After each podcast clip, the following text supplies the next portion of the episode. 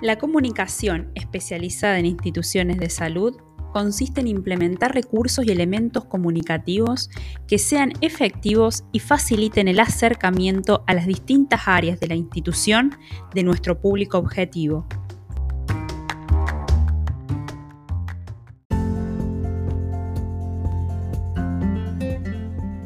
Bienvenidos al sexto episodio del Lunes Podcast. Mi nombre es Victoria Ticera, soy licenciada en comunicación social, periodista y una apasionada de la comunicación corporativa. En este podcast van a encontrar mucha información sobre comunicación corporativa y sobre todas las aristas que rodean a la comunicación en las empresas. También los invito a seguirme en mi Instagram, Lunes Podcast, donde van a encontrar mucha más información. Hoy es lunes 10 de mayo y enseguida comenzamos.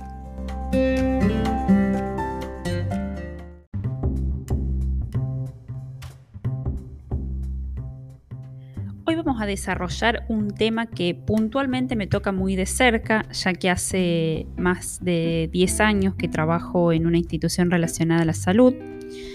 Entonces hoy vamos a desarrollar eh, cómo funciona la comunicación externa en clínicas e instituciones sanatoriales.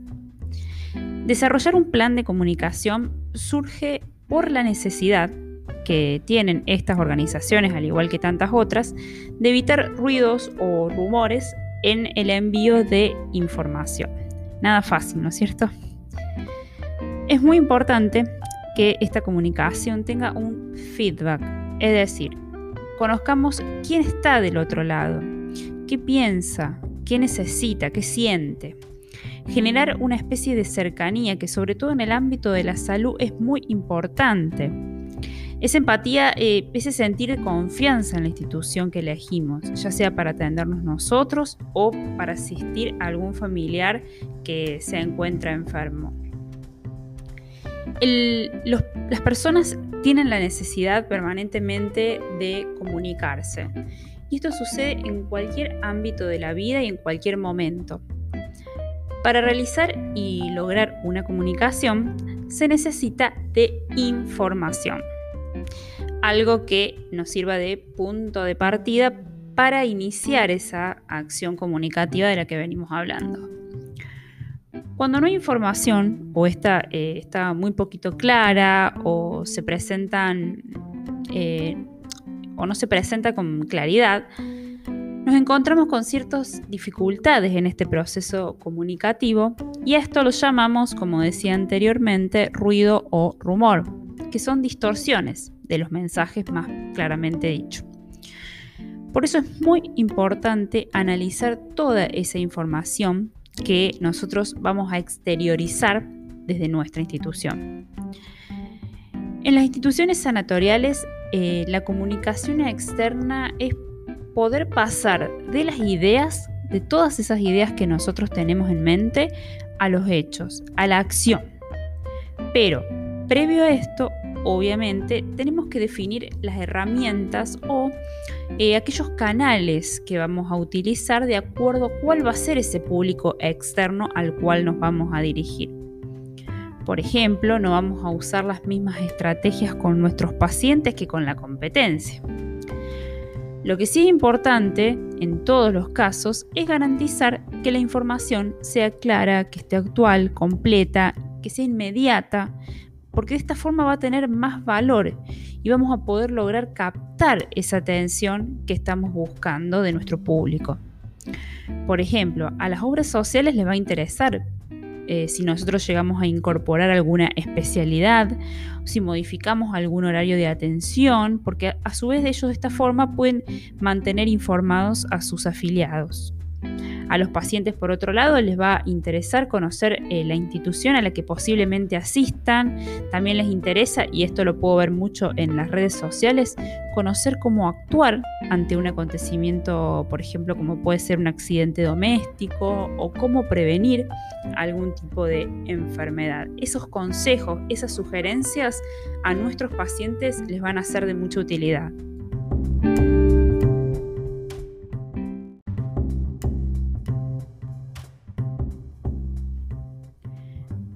Como dije al comienzo, para una organización de salud, lo más importante en la actualidad es generar información constantemente, pero informar bien, de forma clara, de forma coherente.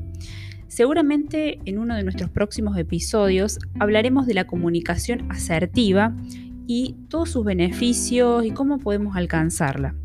Pero hoy quiero que se queden con esa idea, que la comunicación y la información que nosotros damos a conocer en instituciones de salud debe ser clara y coherente. Nuestro público externo es todo aquel que de una u otra forma hace uso de nuestros servicios, porque la salud es un servicio. En este contexto, nuestro objetivo eh, digamos, es proyectar y transmitir una imagen favorable, un posicionamiento dentro de todos los pacientes y ser obviamente reconocidos, pero por la buena atención, por el buen servicio, la calidad humana de todo el equipo de trabajo, etc. Como ya les decía, eh, la comunicación externa debe tener un feedback permanentemente, ya que tener una cercanía con nuestro público va a lograr que la empresa pueda generar y construir estrategias que estén encaminadas a satisfacer las necesidades de estos públicos. ¿Por qué? Porque ellas al recibir y dar información van a ayudar a que la información sea más dinámica, más personalizada, poder desarrollar una, un mejor eh, dinamismo, digamos, mejorar nuestra imagen, mejorar nuestra, lo que nuestros pacientes ven de nosotros. ¿Cuáles son las herramientas comunicativas que podemos implementar desde nuestra empresa? Cada una de estas herramientas que, les voy a mencionar tienen sus ventajas, pero su utilidad nos va a permitir lograr un mayor crecimiento. Por un lado, una de las herramientas, y creo que es una de las más importantes, eh, son las redes sociales. ¿no? Es uno de los principales vínculos que tenemos con nuestro público externo. Nos permite esa interacción inmediata, ese feedback al que tanto hacemos referencia. Después también están las carpetas institucionales, un recurso que solemos emplear cuando realizamos o pretendemos, por ejemplo, realizar un nuevo acuerdo con alguna obra social, con alguna prepaga. Esas carpetas también son muy, muy importantes y no debemos descuidarlas los emails para mantener informados, por ejemplo, a médicos o instituciones derivantes de todas las novedades de nuestra institución, las carteleras que están pegadas, digamos, dentro de la institución que le permiten a los pacientes, una vez que ingresan, ver de primera mano todas las novedades. Los RP, esa hojita que los profesionales nos entregan eh, con las indicaciones o los medicamentos que debemos tomar, también es importante que toda la información que esté ahí sea permanentemente actualizada, los teléfonos, los el domicilio. Si tenemos los especialistas, también que los especialistas estén actualizados. Todo eso son detalles que debemos eh, tener en cuenta.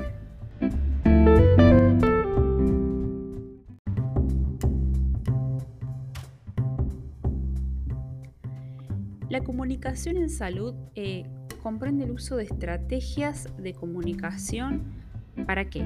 Para informar, persuadir, entender, educar, influenciar sobre las decisiones individuales y sociales que pueden eh, llegar a mejorar la salud de, de una comunidad.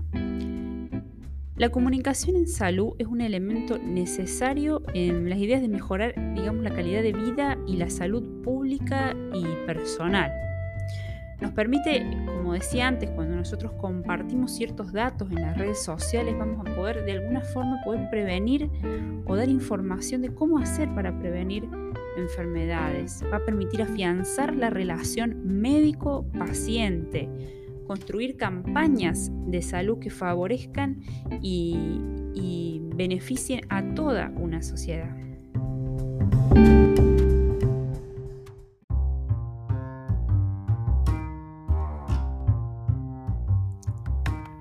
Bueno, ya para, ir cerrando, eh, creo que cada área o cada organización debe tener un plan y una estrategia de comunicación personalizadas eh, de acuerdo a sus públicos, de acuerdo a la actividad que se desarrolla y la salud obviamente no queda exenta de esta premisa.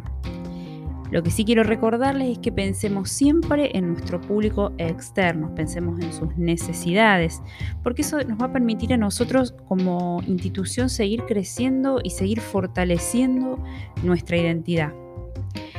Espero que les haya gustado el episodio de hoy. Para mí la salud y más en la actualidad es una de las cosas más complejas de comunicar porque es muy cambiante y más, como dije antes, en estos días.